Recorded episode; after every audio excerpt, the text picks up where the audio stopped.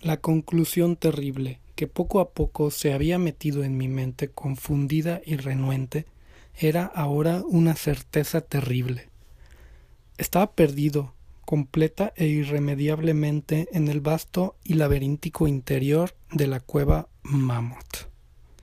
Volteara a donde volteara, en ningún sitio mi vista cansada podía encontrar algún objeto capaz de servir como guía para encaminarme rumbo al exterior. Mi razón no podía albergar la más mínima esperanza de que volviera a mirar la bendita luz del día, o contemplar las agradables colinas y valles del bello mundo exterior. La esperanza se había ido.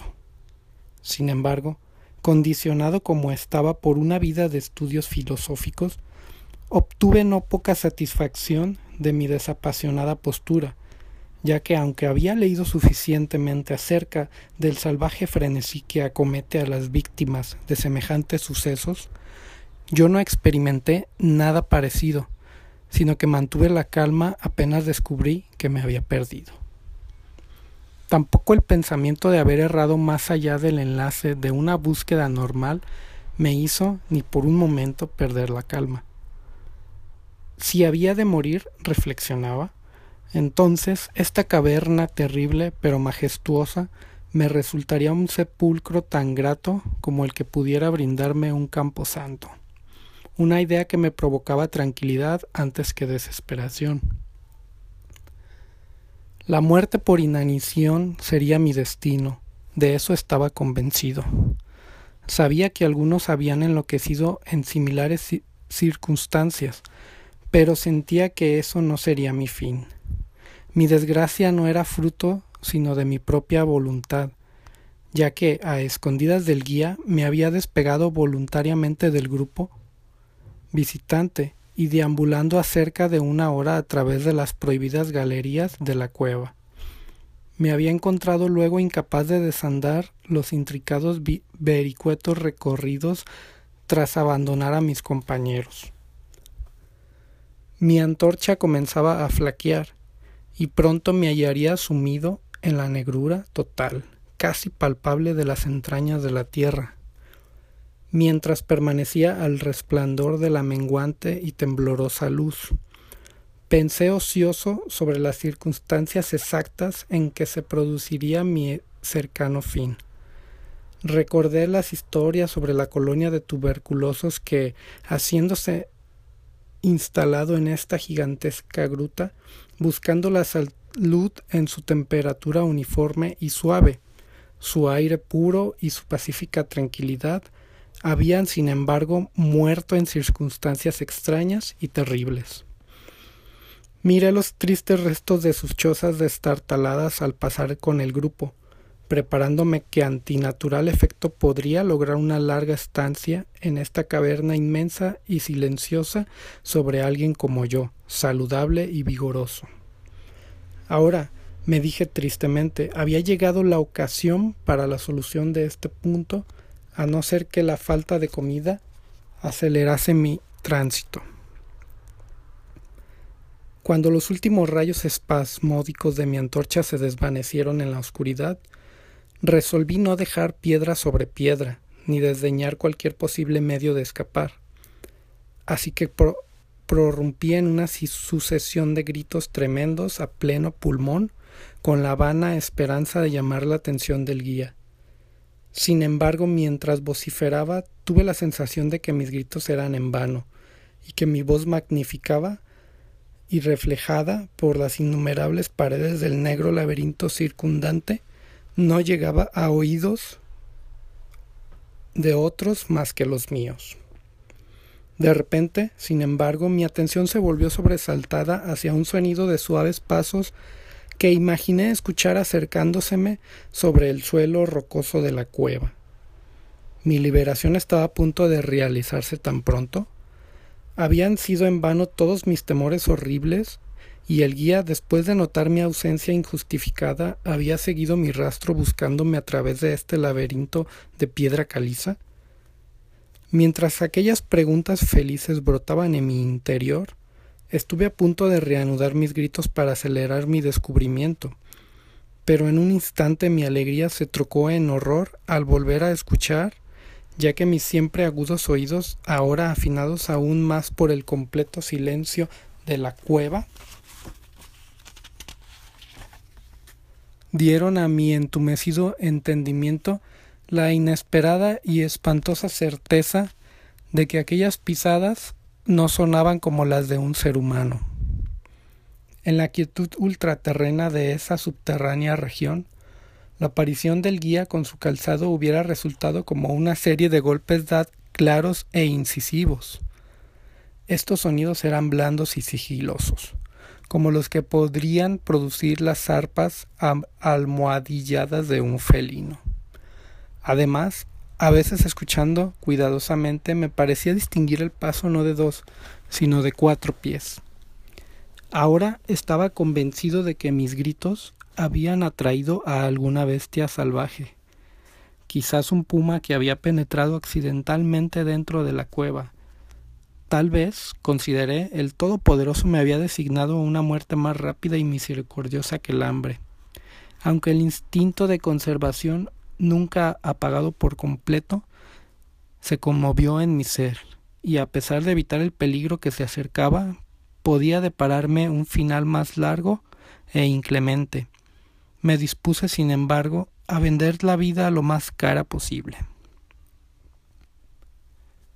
Por extraño que pueda parecer, mi mente no concebía otra intención en el visitante que la de una clara hostilidad. Consecuentemente permanecí inmóvil, esperando que la bestia desconocida, a falta de un sonido que la guiara, perdiera mi dirección y pasara de largo. Mas esa esperanza iba a revelarse infundada, ya que aquellas extrañas pisadas avanzaban implacables, sin duda. El animal no el animal me olfateaba, y en una atmósfera tan absolutamente limpia de cualquier influencia contaminante como resulta la de una cueva, podía sin duda seguirme hasta gran distancia. Así que me di cuenta que tenía que estar armado para defenderme de un extraño e invisible ataque en la oscuridad. Busqué a tientas el mayor de los fragmentos de roca dispersos que hubiera en el suelo de la caverna circundante, y agarré uno en cada una de las manos, para usarlas de inmediato. Esperé resignado los inevitables sucesos, mientras el odioso paso de garras se acercaba. La conducta de esa criatura era realmente extraña. Casi todo el tiempo los movimientos parecían propios de un cuadrúpedo, moviéndose con una curiosa descoordinación entre miembros delanteros y traseros. Y no obstante, durante algunos pocos y cortos intervalos me pareció que caminaba sobre dos patas tan solo. Me pregunté qué clase de animal tenía delante. Debía tratarse, suponía, de alguna infortunada bestia que había apagado la curiosidad de indagarla a las puertas de la temible gruta, con una reclusión de por vida en esas interminables profundidades. Sin duda, se alimentaba de peces ciegos, murciélagos y ratas de la cueva, así como de los peces comunes que nadan en los manantiales del río Verde, que se comunica por vías ocultas con las aguas de la caverna. Llené mi terrible espera haciendo grotescas conjeturas sobre los efectos que una vida cavernaria pudieran haber causado sobre la estructura física de la bestia, recordando las espantosas apariencias que la tradición local achacaba a los tuberculosos muertos tras una larga residencia en la cueva. Entonces, con un sobresalto recordé que aun en el caso de lograr matar a mi antagonista, nunca llegaría a contemplar su apariencia, dado que mi antorcha se había extinguido hacía tiempo y no tenía encima ni una cerilla. La tensión mental se volvía ahora espantosa. Mi imaginación desbocada conjuraba formas odiosas y temibles en la siniestra oscuridad circundante, que parecían ya casi presionarme. Las espantosas pisadas se acercaban, cerca, más cerca. Creo que debí lanzar un grito, aunque de haber sido en verdad tan timorato como para hacerlo, mi voz apenas debió responderme. Estaba petrificado, clavado al sitio. Dudaba que mi brazo derecho me respondiera, lo bastante como para disparar sobre el ser, llegado el momento crucial. El inexorable de pisada estaba al alcance de la mano, ya muy cerca. Podía oír el trabajoso resuello del animal y aterrorizado como estaba. Aún llegué a comprender que venía de muy lejos y estaba por tanto fatigado. Repentinamente se rompió el maleficio. Mi brazo derecho, guiado por mi siempre fiable oído, lanzó con todas sus fuerzas el pedazo de caliza, de bordes agudos, que sostenía, impulsándolo hacia el lugar de la oscuridad de donde provenían resuello y pisadas. Y por increíble que parezca, estuvo a punto de alcanzar su objetivo, ya que escuché brincar al ser, yendo a cierta distancia y pareciendo detenerse ahí.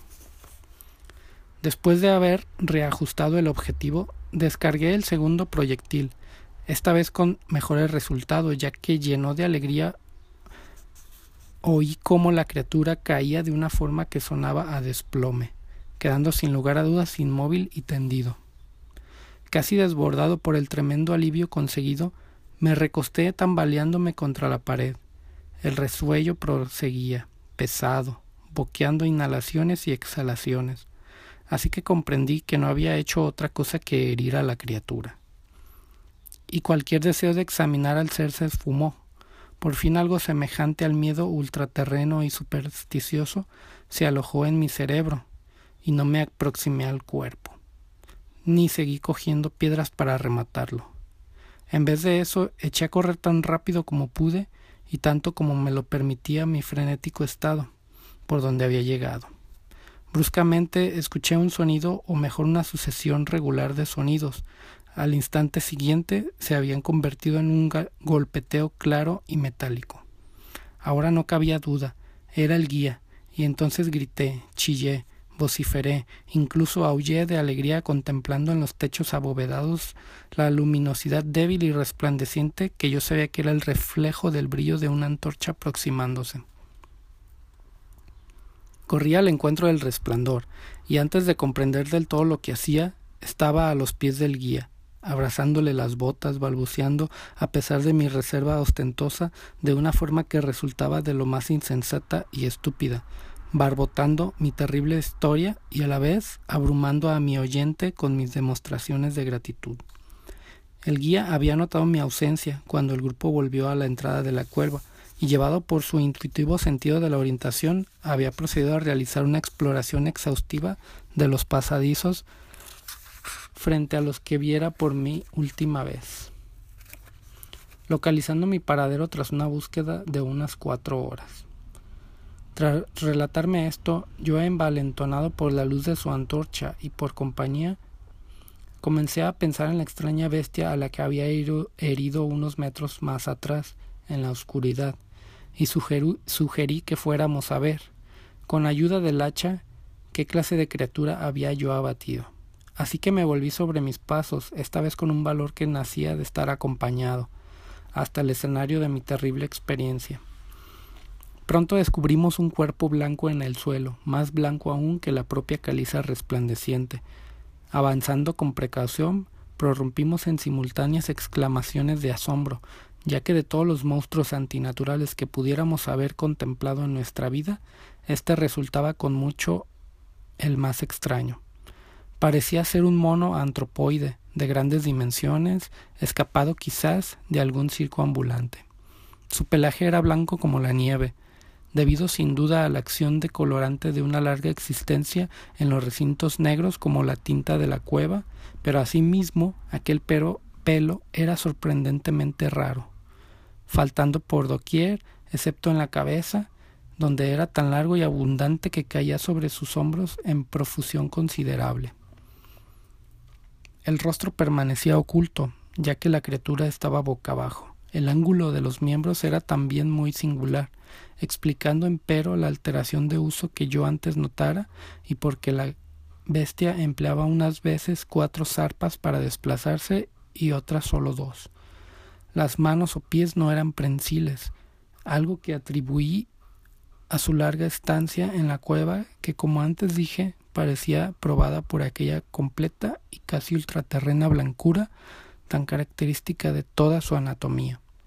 No parecía dotada de cola, la respiración se había vuelto muy débil y el guía había empuñado su pistola con la evidente intención de rematar a la criatura, cuando un inesperado sonido lanzado por esta última le hizo abatir el arma sin usarla.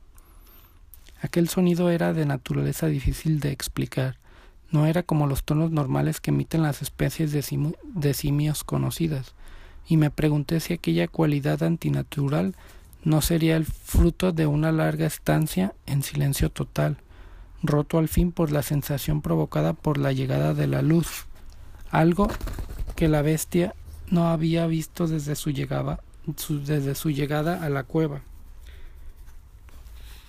El sonido, que de lejos puede definirse como una especie de profundo charloteo, proseguía débilmente.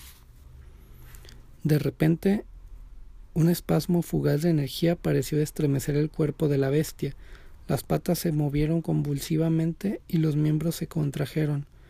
De un tirón, el cuerpo blanco dio la vuelta hasta que su cara quedó en dirección nuestra. Por un instante me vi tan abrumado por lo que mostraban aquellos ojos que no vi nada más. Eran negros esos ojos, profundos, tremendamente negros, contrastando espantosamente en la nivea blancura de cabello y carnes. Como en otros moradores de cavernas, estaba profundamente hundido en las órbitas y carecían completamente de iris. Mirando más detenidamente, vi que encontraban en un rostro que tenía menos salientes las mandíbulas que de cualquier mono normal e infinitamente más peludo. La nariz era bastante distinta. Mientras contemplábamos la extraña visión que teníamos ante los ojos, los gruesos labios se abrieron y brotaron algunos sonidos tras lo cual el ser se relajó en la muerte. El guía me agarró de la manga del abrigo y temblaba tan violentamente que la luz se sacudió espasmódicamente, proyectando sombras extrañas y móviles sobre las paredes. No hice movimiento, sino que me quedé rígidamente inmóvil, los ojos espantados fijos sobre el suelo que tenía enfrente.